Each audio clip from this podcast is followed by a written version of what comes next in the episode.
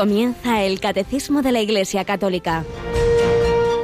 Un programa dirigido por el Padre Luis Fernando de Prada.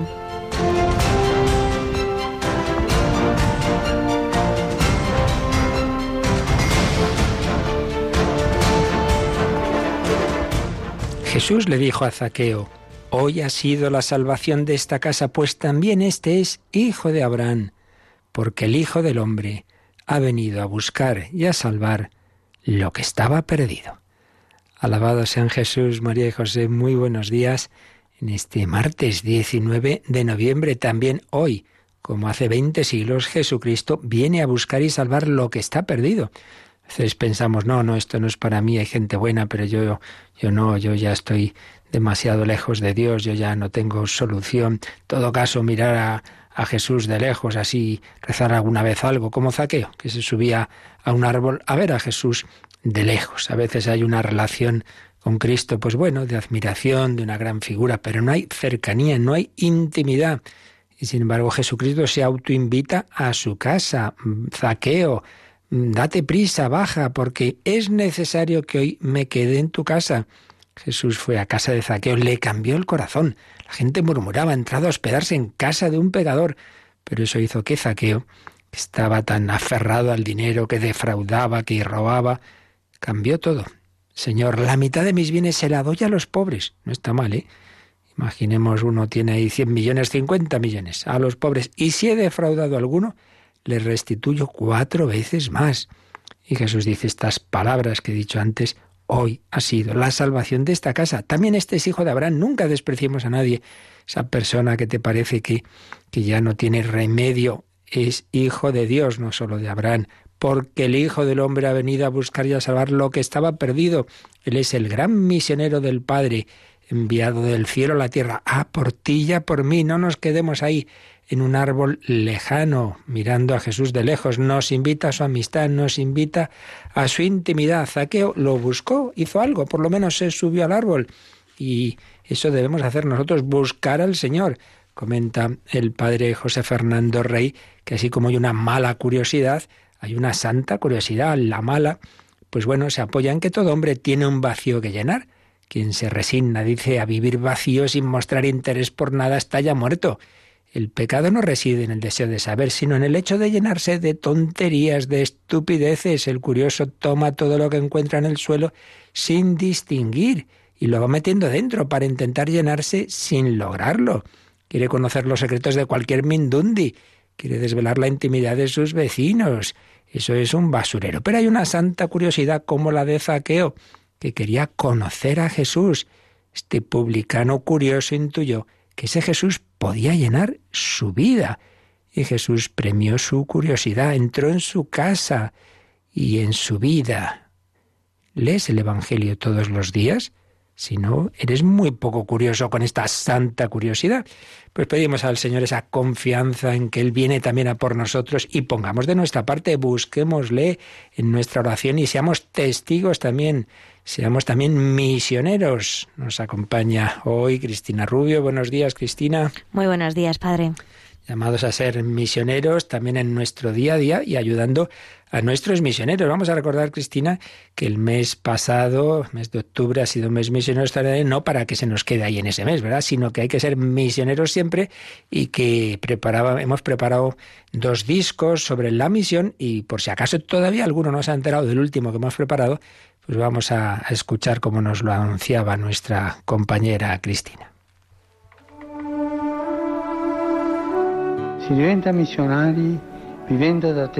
Se hace uno misionero viviendo como testigos.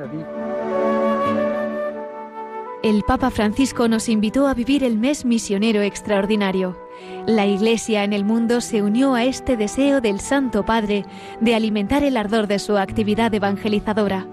En este tiempo hemos conocido la labor de muchos misioneros que han entregado su vida al Señor con la esperanza de llevar a todos los rincones de la tierra el mensaje del Evangelio.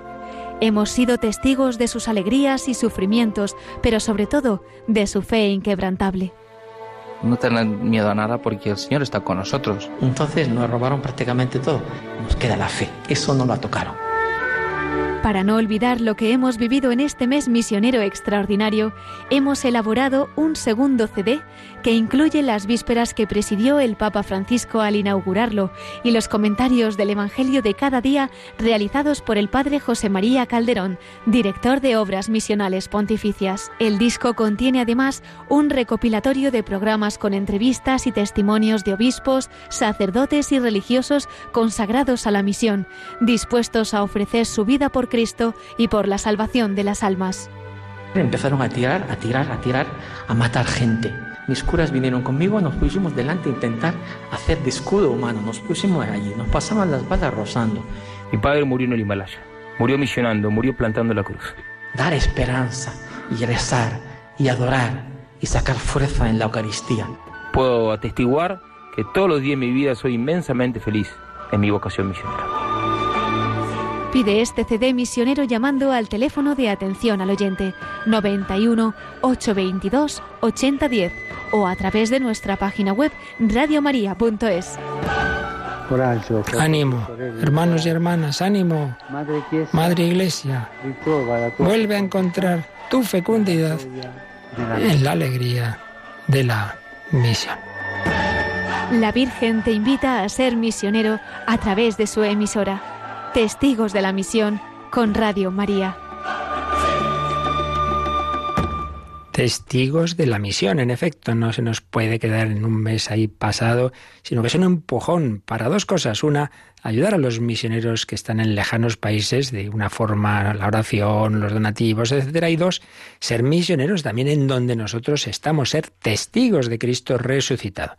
Yo recuerdo que se publicó por la Congregación para la Evangelización de los Pueblos y las Obras Misionales Pontificias, un libro con una serie de textos, reflexiones y testimonios misioneros. Y de ahí estamos sacando algunos de los que os cuento en esta primera sección después de la entradilla del catecismo. Eh, personas que yo, la verdad, en muchos casos no tenía ni idea, como los que vamos a ver en estos próximos días de países lejanos. Es impresionante como el Señor pues llega a un país a través de los misioneros y enseguida conquista corazones y hace santos. Vamos a escucharlo hoy en Madagascar, como Jesucristo pues también allí realmente hizo maravillas y las sigue haciendo porque el Espíritu Santo quiere entrar en todas las almas y porque Jesucristo ha venido a por todos los zaqueos y zaqueas del mundo. La salvación que Dios quiere es para todos los hombres.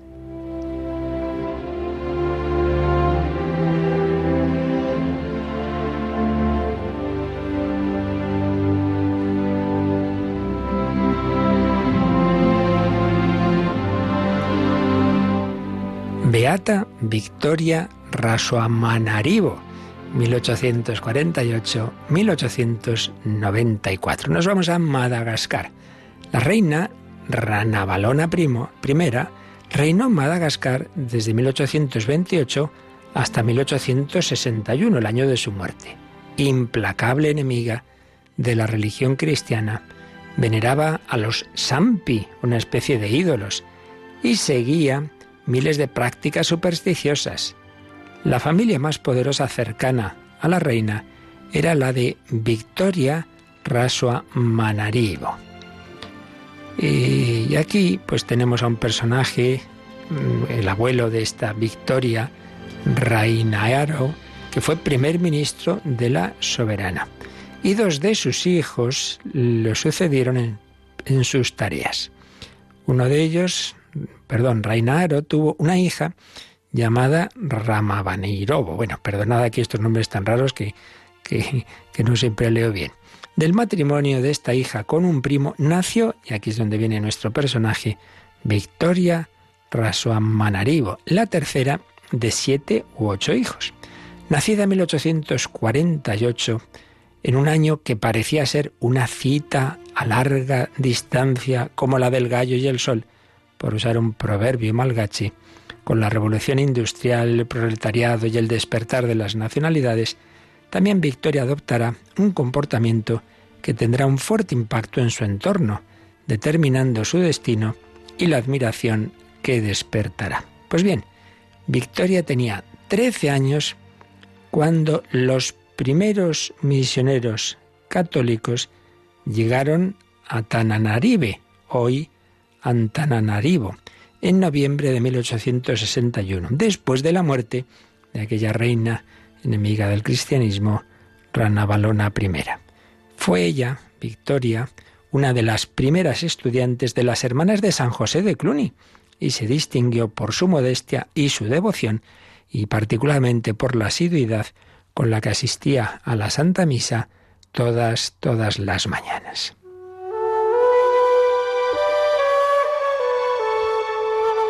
Recibió el bautismo el 1 de noviembre, fijaos, el Día de Todos los Santos, de 1863 a la edad de 15 años. Hizo su primera comunión el 17 de enero del año siguiente y unos meses más tarde, el 13 de mayo, contrajo matrimonio a los 16 años con Radriaca, su primo. A esa edad ella hubiese deseado, como confesó más tarde, realmente convertirse en religiosa, agregando, sin embargo, que la providencia había decidido lo contrario. Pero su nueva condición no la separaba de las hermanas de San José de Cluny con las que había estudiado. Siguió yendo a la escuela porque de las tareas domésticas se encargaba la servidumbre. Y de ahí el comienzo de las dificultades, ya que los padres y sus familias trataron de convertir al, al protestantismo, la religión del Estado y de la alta sociedad. El calvario de Victoria comenzó en ese momento. Su conducta fue irreprochable y paciente.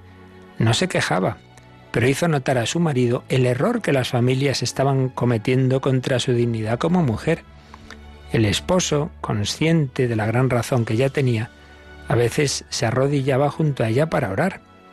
El destino adoptó la forma paradójica de la infertilidad conyugal.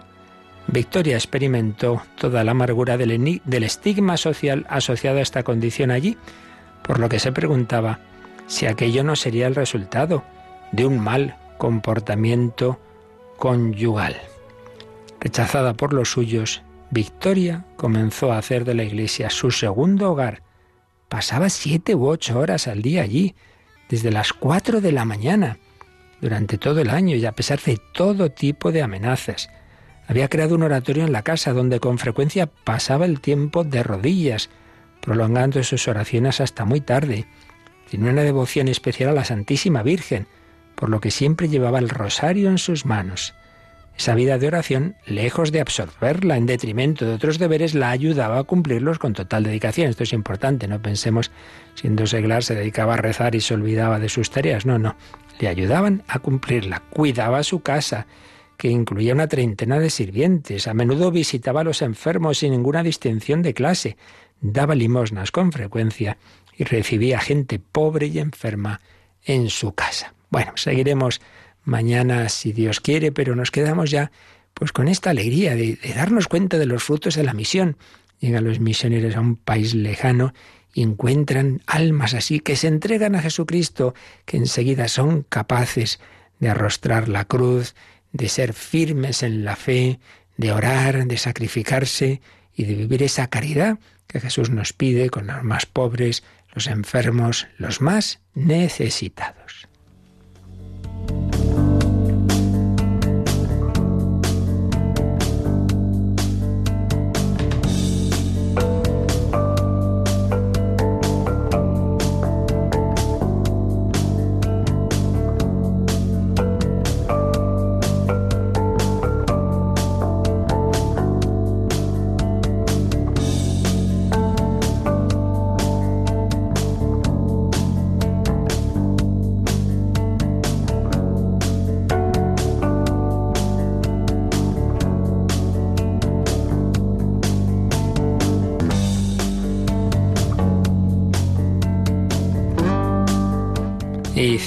Mundo entero y anunciad el Evangelio, anunciad la buena noticia.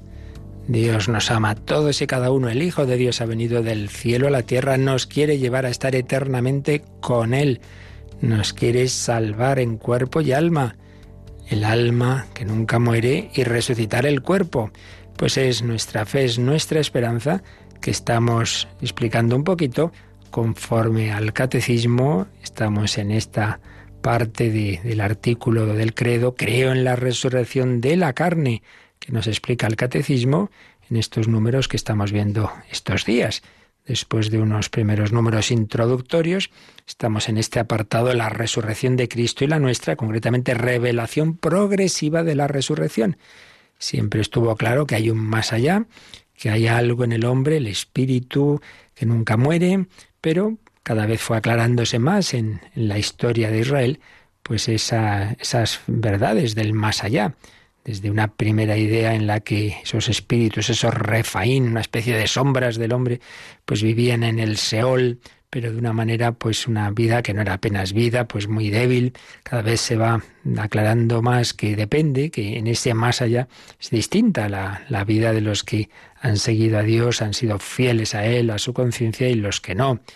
Y a la vez que, va mm, creciendo esa fe en que ese más allá, ese espíritu depende también de la respuesta a Dios, también va creciendo la fe en que este cuerpo mortal que aquí ha quedado, que aquí ha sufrido, que aquí ha muerto, resucitará. Va creciendo esa fe. A lo largo del Antiguo Testamento está ya clara en la época de los macabeos, veíamos esa escena impresionante del martirio de los siete hermanos macabeos y de su madre, pues como no les importa el que les mutilen y les hagan de todo porque tienen esa esperanza en la resurrección. De manera que cuando llegamos a la época ya de, de Jesucristo, pues muchos contemporáneos del Señor esperaban la resurrección, concretamente todo el grupo de los fariseos lo tenían muy claro, a diferencia de los saduceos, a los que Jesús les responde en aquella escena que recordábamos, cuando van con esa historia de la mujer que se había casado con siete y de quién sería mujer en el más allá. Jesús le dice, no entendéis las escrituras ni el poder de Dios, dejaros de, cavilaciones extrañas. Dios no es un Dios de muertos, sino de vivos, el Dios de Abraham, de Isaac, de Jacob, y lo es de cada uno de nosotros para toda la eternidad, y nos resucitará a todos. Ahí eso lo habíamos visto en el 993, ya habíamos leído el 994, pero vamos a releerlo después de decir el, el, anterior, que muchos contemporáneos de Jesús ya tenían esa fe en la resurrección, nos dice el 994, Cristina. Pero hay más. Jesús liga la fe en la resurrección a la fe en su propia persona. Yo soy la resurrección y la vida. Es el mismo Jesús el que resucitará en el último día a quienes hayan creído en él y hayan comido su cuerpo y bebido su sangre. En su vida pública ofrece ya un signo y una prenda de la resurrección, devolviendo la vida a algunos muertos, anunciando así su propia resurrección, que, no obstante, será de otro orden. De este acontecimiento único, él habla como del signo de Jonás, del signo del templo, anuncia su resurrección al tercer día después de su muerte. Así pues, la clave en este tema, como en todos los demás, la novedad, digamos, del Nuevo Testamento está en la unión de, de, estas verdades de la resurrección con la propia persona de Jesucristo. Lo esencial del cristianismo es Cristo, en todo, también en el más allá, porque es Jesús mismo el que dice, yo soy la resurrección y la vida. Yo soy, yo soy el que soy. Había oído Moisés en la zarza, es el Yahvé, es el nombre divino. Al nombre de Jesús toda rodilla se doble ese nombre divino es el que tiene Jesús, siendo hombre es Dios, siendo Dios se ha hecho hombre, y es la resurrección y la vida. Dios es la vida. Pues bien, esa fe en la resurrección que ya había en, el, en esa época, pues Jesús nos hace ver que depende de unirnos a Él. Si tú estás unido al que es la vida, pues vivirás para siempre.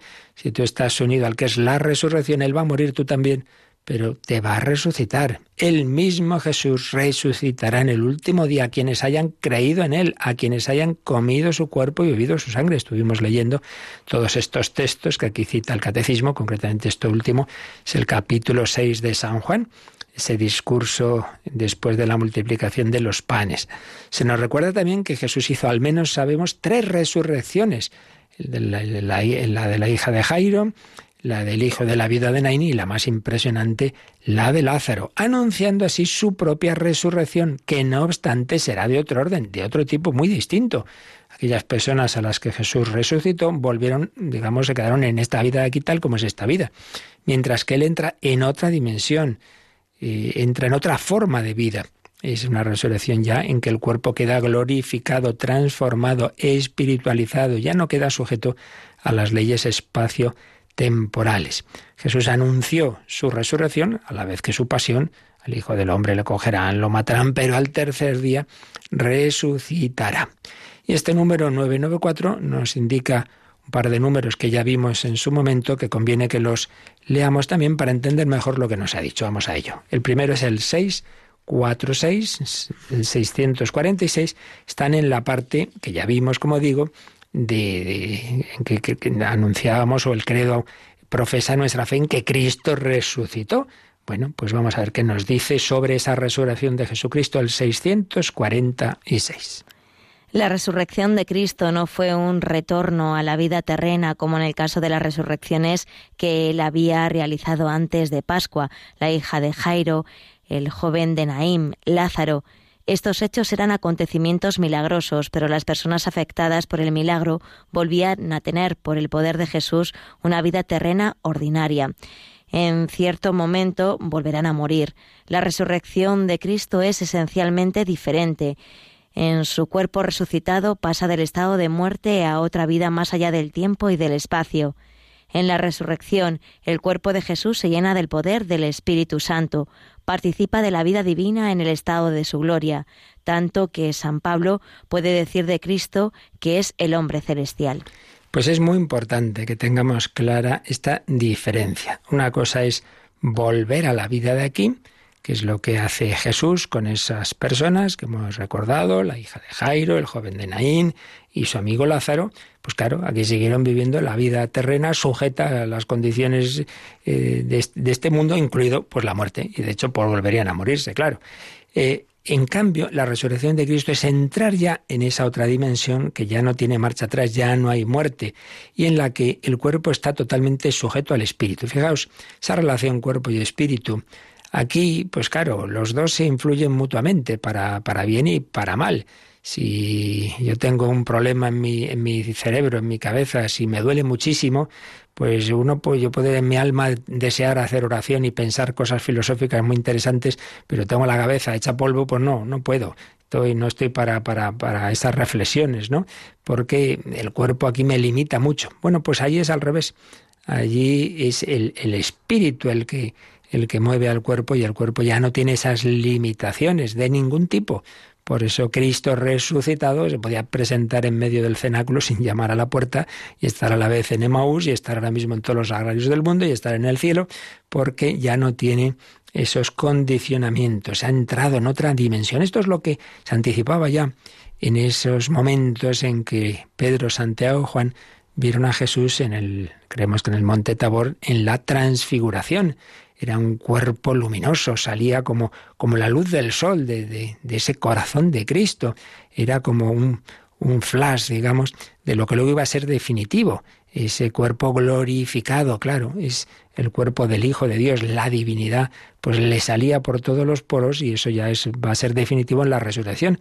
Por eso cuando se aparece a, a Tomás, pues ya no tiene dudas, cae ante él, Señor mío y Dios mío, ya está claro. Pero, en cambio, esas otras resurrecciones de esas personas, que esos milagros sí eran milagros, pero de una vuelta a la vida de aquí. No confundamos esas dos, esos dos tipos de resurrección.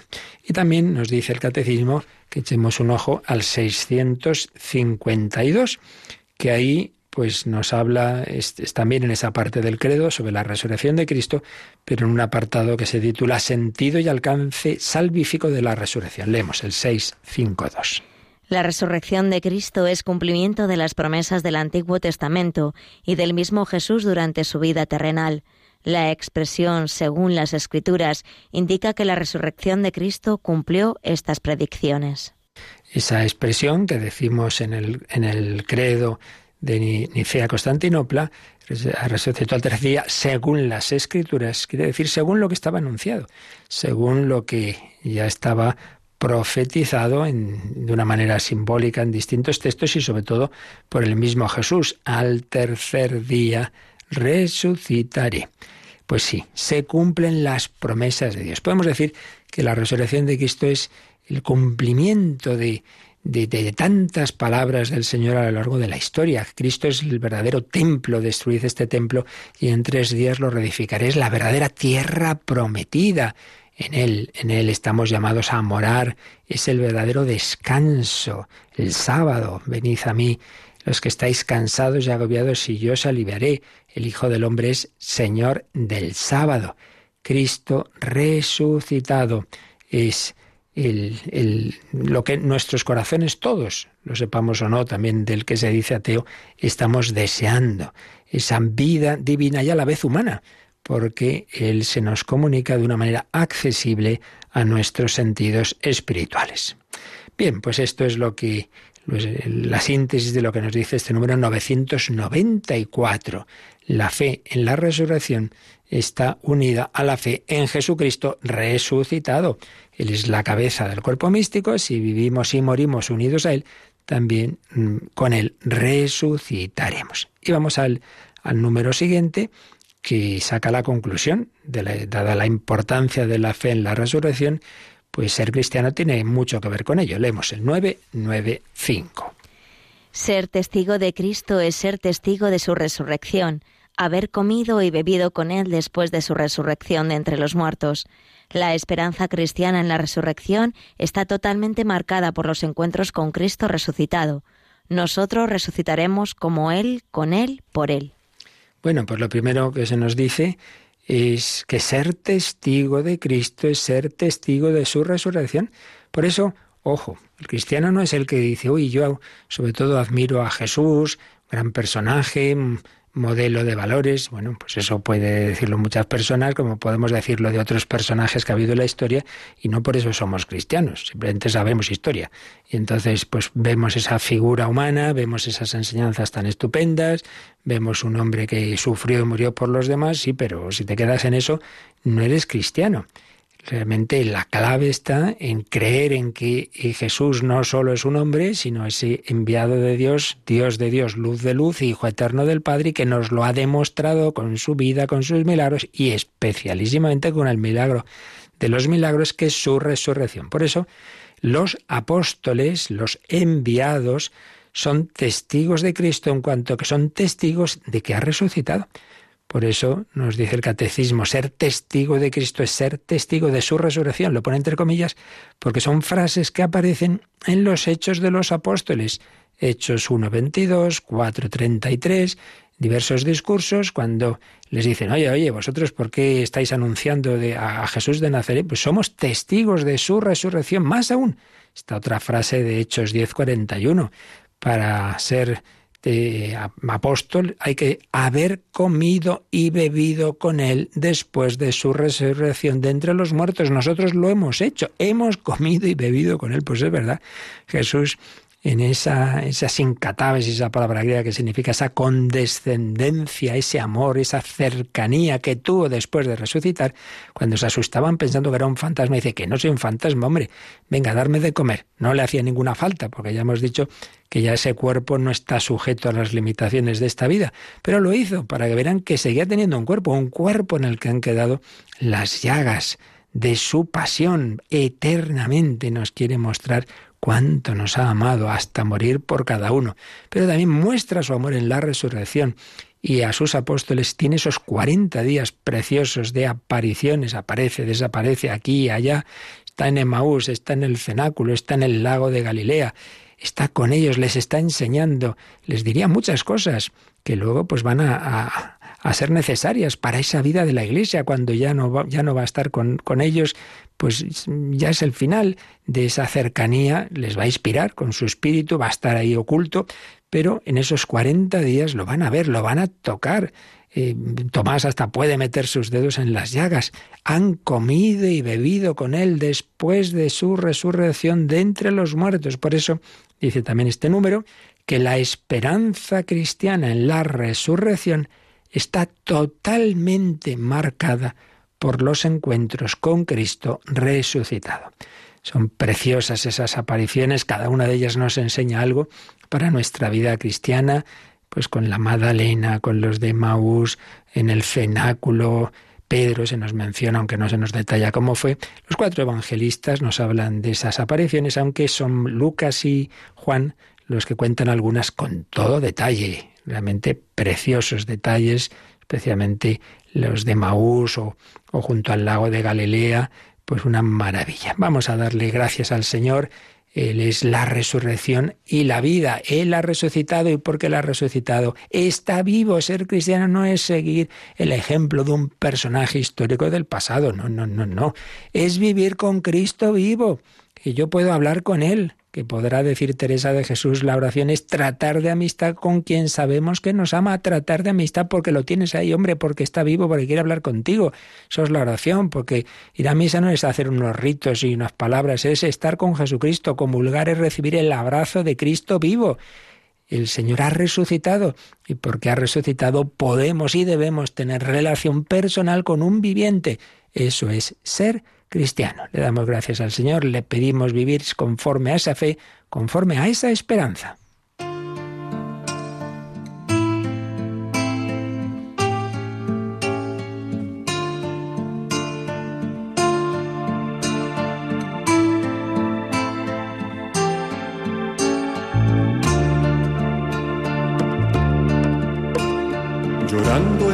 Silencio de soledad se escucha el viento cantar. El alba y su luz tocan mi dolor, mi Señor ya duerme en paz. El que amado la vida dio, abrazándose a una cruz. El sepulcro es un lugar sin luz, mi Señor ya despertará. Llegando al final de mi caminar, sentí resonar su voz. Me llamó a vivir, me llamó a anunciar, mi Señor ya resucitó.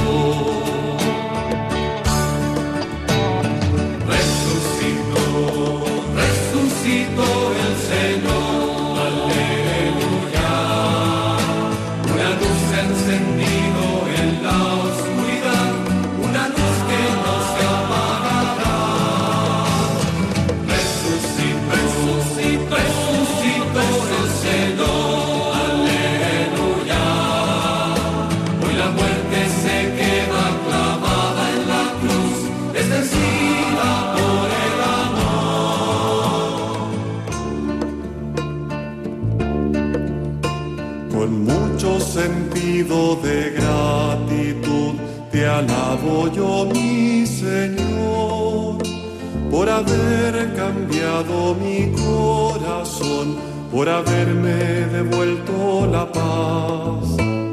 La gracia es un don de Dios que está en ti, la puedes ya despertar. Con él llegarás hasta el Padre Dios con Él viviremos en paz.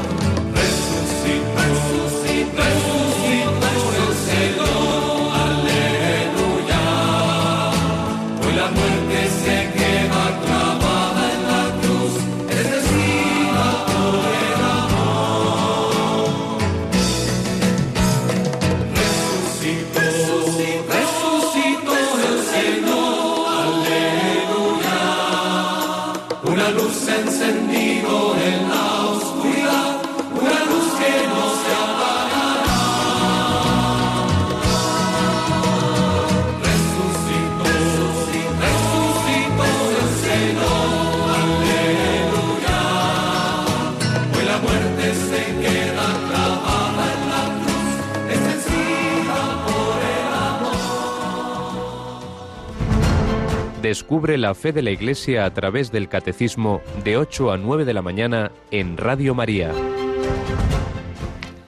La muerte se queda clavada en la cruz y se ha encendido una luz que no se apagará.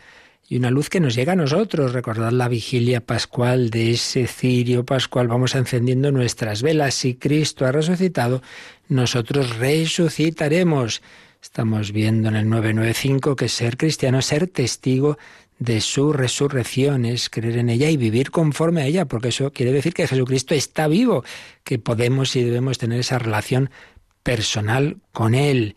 En el 860 se nos recuerda que el apóstol, los apóstoles, pues ante todo eran eso, testigos de su resurrección. Y luego el 655 nos indica también el catecismo que recordemos lo que habíamos visto en ese número, que es muy importante para que veamos cómo la resurrección de Cristo nos afecta. Vamos a, leer ese número que ya explicamos hace meses, pero que ahora nos viene muy bien. 655. Por último, la resurrección de Cristo y el propio Cristo resucitado es principio y fuente de nuestra resurrección futura. Cristo resucitó de entre los muertos como primicia de los que durmieron. Del mismo modo que en Adán mueren todos, así también todos revivirán en Cristo, en la espera de que esto se realice. Cristo resucitado vive en el corazón de sus fieles. En él los cristianos saborean los prodigios del mundo futuro, y su vida es arrastrada por Cristo al seno de la vida divina, para que ya no vivan para sí los que viven, sino para aquel que murió y resucitó por ellos. Bueno, pues un número realmente precioso que podríamos y, sugiero que lo meditemos despacito cada uno en un ratito de oración, porque aquí realmente hay auténticos tesoros de vida espiritual. La resurrección de Cristo y el propio Cristo resucitado es principio y fuente de nuestra resurrección futura. Ay, qué miedo, es que me puedo morir. No, no, que te puedo morir, es que te vas a morir, claro que sí. Ay, qué miedo, no, no, qué, qué miedo. Tú mira a Jesús que está ahí contigo, mírale que está en el sagrario, mira que lo puedes recibir en la comunión. Él también lo pasó mal, sí, sí, es normal, es humano, es ese miedo. Sobre todo, pues, ay, ¿cómo, ¿cómo será mi muerte? Bueno, sí, sí, Jesús también pasó, lo pasó mal en Gesemaní, pero eso pasa, eso pasa. Por miedo a un, un, tiempo de pasarlo mal, pasamos mal un montón de tiempo. Hombre, no puede ser. Tú fíate del Señor, confía en Él. Él ha vencido a la muerte, Él ha resucitado. Y por eso San Pablo en ese capítulo que ya os decía que es capítulo clave del Nuevo Testamento, el capítulo 15 de su primera carta a los Corintios, dice, y lo cita aquí este 655, que Cristo resucitó de entre los muertos como primicia de los que durmieron. Para Cristo nuestra muerte es un sueño y nos despertará. Del mismo modo que en Adán mueren todos, todos revivirán en Cristo. Adán introduce la muerte, el nuevo Adán Cristo introduce la vida. Y en la espera de que esto se realice al final de los tiempos, Cristo resucitado vive en el corazón de sus fieles. Por eso podemos y debemos vivir con alegría, con esperanza y sin miedo. No tengáis miedo, oíamos tantas veces a Juan Pablo II. Podemos y debemos vivir con alegría y con esperanza si tenemos esa relación personal con Cristo.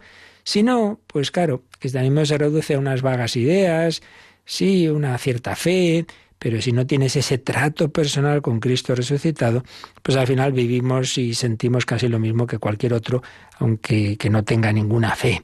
Por eso es tan importante avivar la llama de la fe en la oración, en los sacramentos, en la palabra de Dios, en las obras de caridad, en la vida de la Iglesia. Cristo resucitado vive en el corazón de sus fieles. Y añade el catecismo, en él los cristianos saborean los prodigios del mundo futuro. Una frase de la carta a los hebreos, Hebreos 6.5. ¡Qué maravilla! Si uno lleva vida de oración, pues el Señor te da a sentir muchas veces esa presencia y te das cuenta que eso del cielo no es una cosa rarísima que a saber, no, el cielo empieza ya aquí, el Señor ya se comunica, nos hace sentir su amor, gustad y ved qué bueno es el Señor. En Él los cristianos saborean los prodigios del mundo futuro y su vida es arrastrada por Cristo al seno de la vida divina. Pero si este es el sentido de toda la creación, que Dios quiere invitar a millones de hijos e hijas, ángeles y hombres y mujeres, nos invita a la vida de Dios, a la vida de la Trinidad, pero nos invita a unirnos con Él por amor.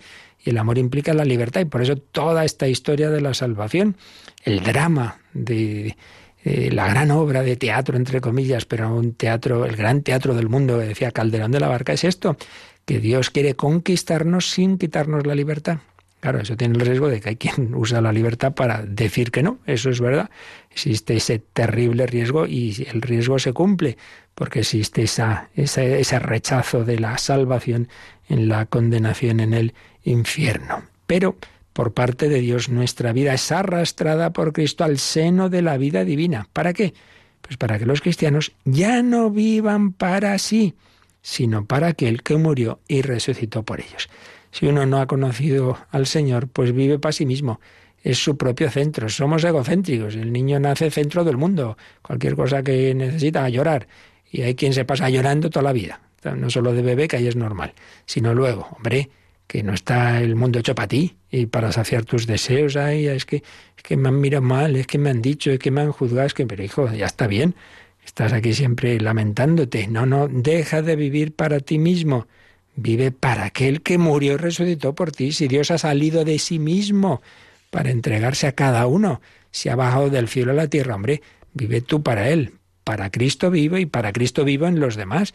Amor a Dios, amor al prójimo. Bueno, pues esto es el, núcleo de la vida cristiana, vivir con Cristo vivo, vivir con Cristo resucitado. Por eso no simplemente es una verdad, de lo que pasará al fin de los tiempos, sino que realmente es clave, clave en la vida cristiana, porque lo repito una vez más, el cristianismo no es simplemente admirar a una figura, modelo de determinados valores. Esto, por desgracia, se, muchas veces se, actúa o se piensa y las pastorales a veces se reducen a esto, a ciertos eh, modelos éticos, y pues no, ante todo es el trato personal con Cristo vivo. Vamos a, en los minutos que nos quedan, leer algunas consideraciones sobre todos estos temas de esta obra que ya os he mencionado, magnífica, como todo lo suyo de Joseph Ratzinger, que escribió sobre escatología, y cómo nos habla de que Cristo, el verdadero justo, el justo sufriente condenado a muerte, bajó al Seol. Ese Seol, esa situación que ya os decía, que desde el principio los israelitas creían en ello, pero al principio lo veían simplemente como un lugar de muerte. No, no, Cristo bajó al Seol, donde no se alaba a Dios. Es Dios mismo el que desciende al Seol y gracias a ello la muerte deja de ser ese país de las tinieblas abandonado de Dios. Deja de ser el ámbito de la cruel lejanía de Dios. En Cristo es Dios mismo el que ha penetrado en el ámbito de la muerte, convirtiendo ese espacio de incomunicación en espacio de su presencia. De esta manera no se está glorificando la muerte como tal, sino que habiéndola visitado Dios en Cristo, la ha suprimido, la ha superado como muerte. La ha superado como muerte. Habíamos visto días anteriores que en, ese desarrollo de la, la, revelación en el Antiguo Testamento, una cosa de la que siempre se partió es que lo peor de la muerte no es la muerte física, sino la no comunicación con Dios y con los demás principio pensaban que en el Seol no había esa comunicación, pero van viendo que, sí, que aquellos que han sido, que se han unido a Dios, lo veíamos en esos salmos místicos, el, el orante cree que si aquí ha estado unido a Dios, ¿cómo no va a estarlo en el más allá? Pues bien, eso se confirma en Jesucristo, descendió a los infiernos, es decir, no al infierno nuestro, sino al Seol, el Seol, ese espacio, esa situación de, de aquellos que han sido fieles a Dios, pero que aún no podían entrar en la definitiva salvación hasta que Cristo resucitara. Entonces hace una serie de reflexiones Joseph Ratzinger sobre la muerte y la vida. Y nos recuerda, siempre con ese diálogo que hace con el mundo contemporáneo, con el mundo ateo, con el mundo anticristiano, uno de sus principales representantes, su compatriota Nietzsche, decía Nietzsche, todo placer quiere eternidad, quiere profunda eternidad. Hay momentos que no deberían pasar jamás. Lo que en ellos se siente no debería acabar nunca. La melancolía de la existencia humana consiste precisamente en que pasa, en que pasa. Entonces, y esto lo, esta reflexión, esta idea de Nietzsche la aprovechaba Joseph Rasinger para que entendiéramos un poco más qué es eso de la vida, qué es eso de la vida eterna. Simplemente es que esta vida de aquí se va a prolongar. No, hombre, no pues eso sería pues muy pesadito, esta vida con sus limitaciones y que nunca acabara. No, no, es mucho más que eso, es mucho más que eso. La vida es el momento del amor que se convierte en el momento de la verdad. El ansia de inmortalidad no brota de la existencia aislada, cerrada en sí misma, sino que se debe a la experiencia del amor, de la comunidad, del tú. Cuando hay una familia, cuando hay un matrimonio, cuando hay personas que se quieren mucho, que son felices, quisieran que eso durara para siempre. Esto de otra manera más sencilla y más autorizada, evidentemente, ya no como el teólogo Joseph Ratzinger, sino como Papa Benedicto XVI, lo expresaba también el Papa Benedicto en su encíclica preciosa sobre la esperanza, Spe Salvi. Entonces ahí distingue la diferencia entre lo que sería que no se acabara esta vida y lo que es la vida eterna.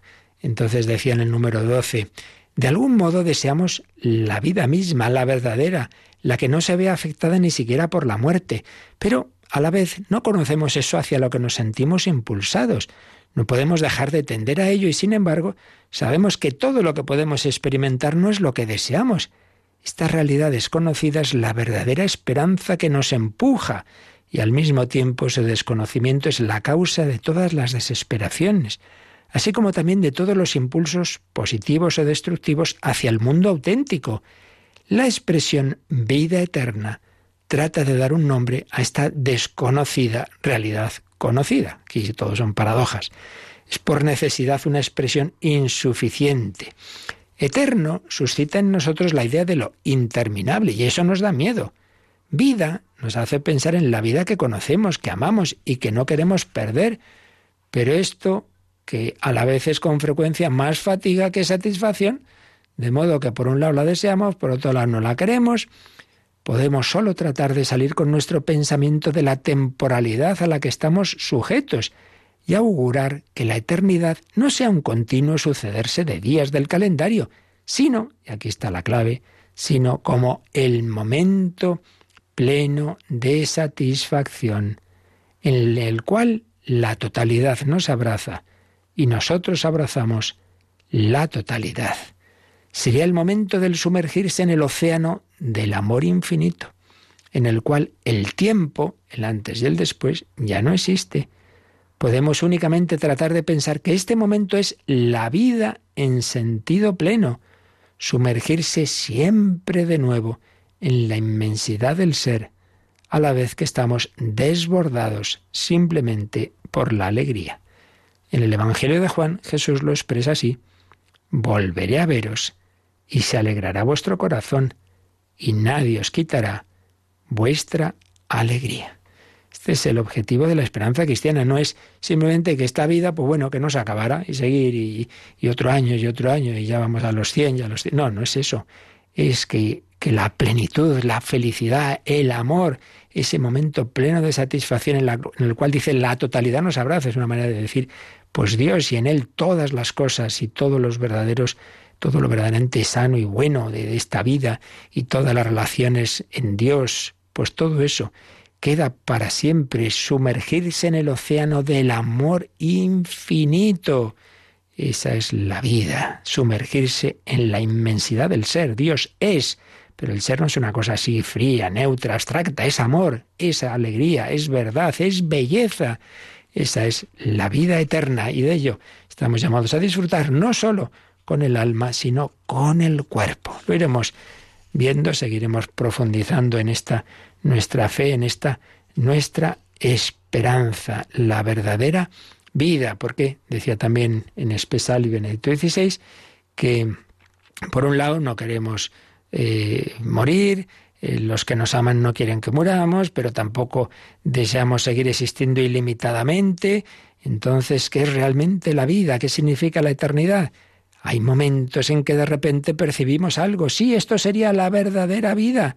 En el fondo queremos solo una cosa. La vida bienaventurada. La vida que simplemente es vida. La felicidad. Pues esto es lo que le pedimos al Señor, que sepamos buscar la verdadera vida, que es Él en definitiva. Yo soy la resurrección y la vida, que no seamos tan tontos de separarnos de, del camino que lleva a Él. Yo soy el camino y la verdad y la vida. Y todo ello se fundamenta en que Cristo ha vencido a la muerte con su propia resurrección. Si Él ha resucitado y vivimos y morimos unidos a Él, también resucitaremos para la vida, la vida divina, la vida del amor, la vida eternamente feliz. Pues lo pensamos, lo rezamos. Si tenéis ahora alguna consulta, algún comentario de este u otro tema, podéis ahora hacerlo.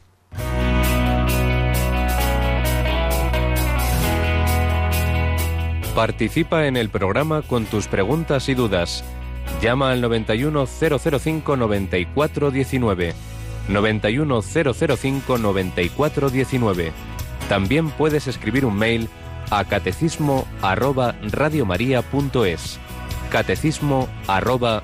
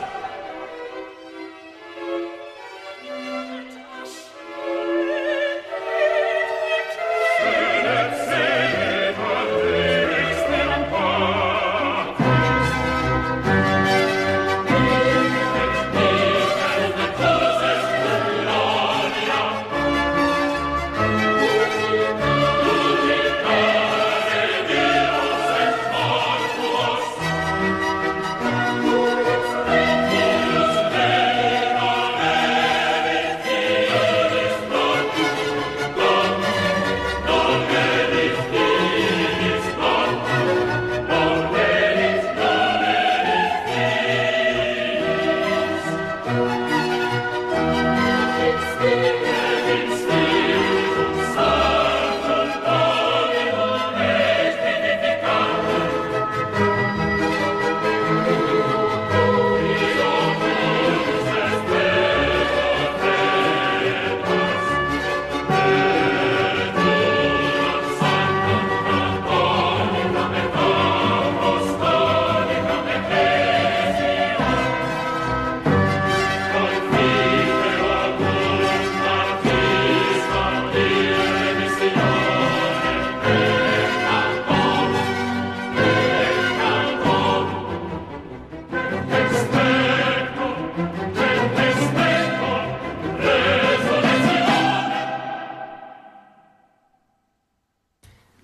sí, Jesús ha resucitado.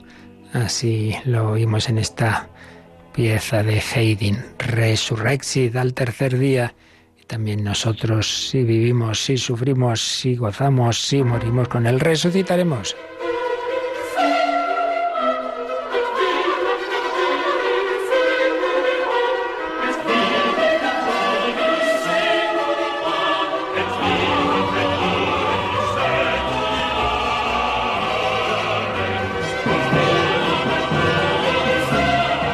Resurrexit. ¿Tenemos alguna llamada, Cristina?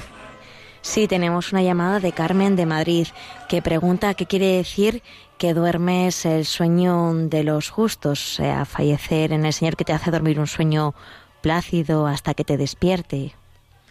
Bueno, es un poco lo que hemos estado diciendo, ¿no? Cuando uno ha, ha muerto en el Señor, pues quiere decir eso, que por un lado lo que es la muerte, esa separación de cuerpo y alma, su alma está en el amor de Dios. Puede que haya, tenga que purificarse en la situación de purgatorio, pero no lo olvidemos, el purgatorio no es un infierno que se termina en absoluto. El infierno es situación de odio, de desesperación, no, no. Purgatorio es situación de esperanza, de amor, también con purificación y por tanto con, con sufrimiento, pero pero en esa situación de, paz es como una persona que está sufriendo mucho, pero eso, aquí con Cristo, con, con, paz, ¿no? Y el cuerpo está en el dormitorio. Ya dijimos que la palabra cementerio, palabra griega, significa dormitorio. El cristianismo cambió necrópolis, ciudad de los muertos, por dormitorio. Entonces, el cuerpo está como durmiendo y Cristo lo despertará, como despertó a Lázaro. Lázaro, sal fuera, sal del sepulcro y el alma o bien ya está directamente en el amor de, de, Dios, en el cielo, o está en ese amor, pero todavía purificándose. Por tanto, eh, sí, se, se, habla pues eso como un sueño, un sueño en tanto en cuanto el cuerpo está dormido, digamos, esperando, ¿no? Es muchas veces impresionante esas imágenes, por ejemplo, de Santa Teresita, ¿no? Que tanto sufrió en su agonía, pero ves la foto de, de su rostro de paz y, dices, está dormidita. Y pues sí, el, el Señor pues da esa, esa, paz profunda, ¿no?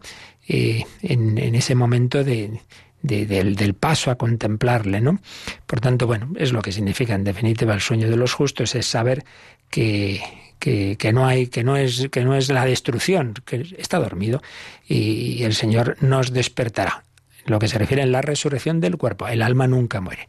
Y el alma se ha, se ha muerto en, ese, en esa unión con Dios, pues eternamente ya estará con Él, quizá a través de esa purificación. ¿Tenemos alguna cosa más? Nada, tenemos un agradecimiento de Mercedes de San Fernando, que bueno, quiere darle la enhorabuena por el programa porque dice que le está dando mucha alegría.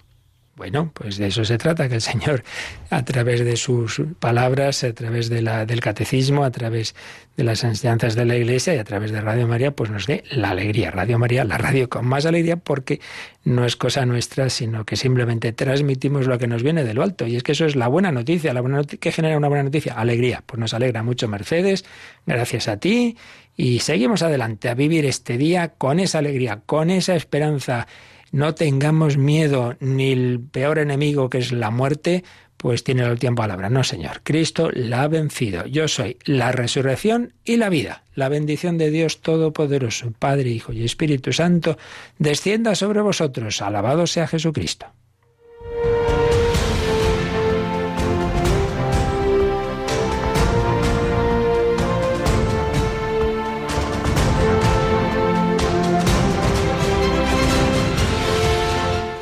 Han escuchado en Radio María el Catecismo de la Iglesia Católica. Un programa dirigido por el Padre Luis Fernando de Prada.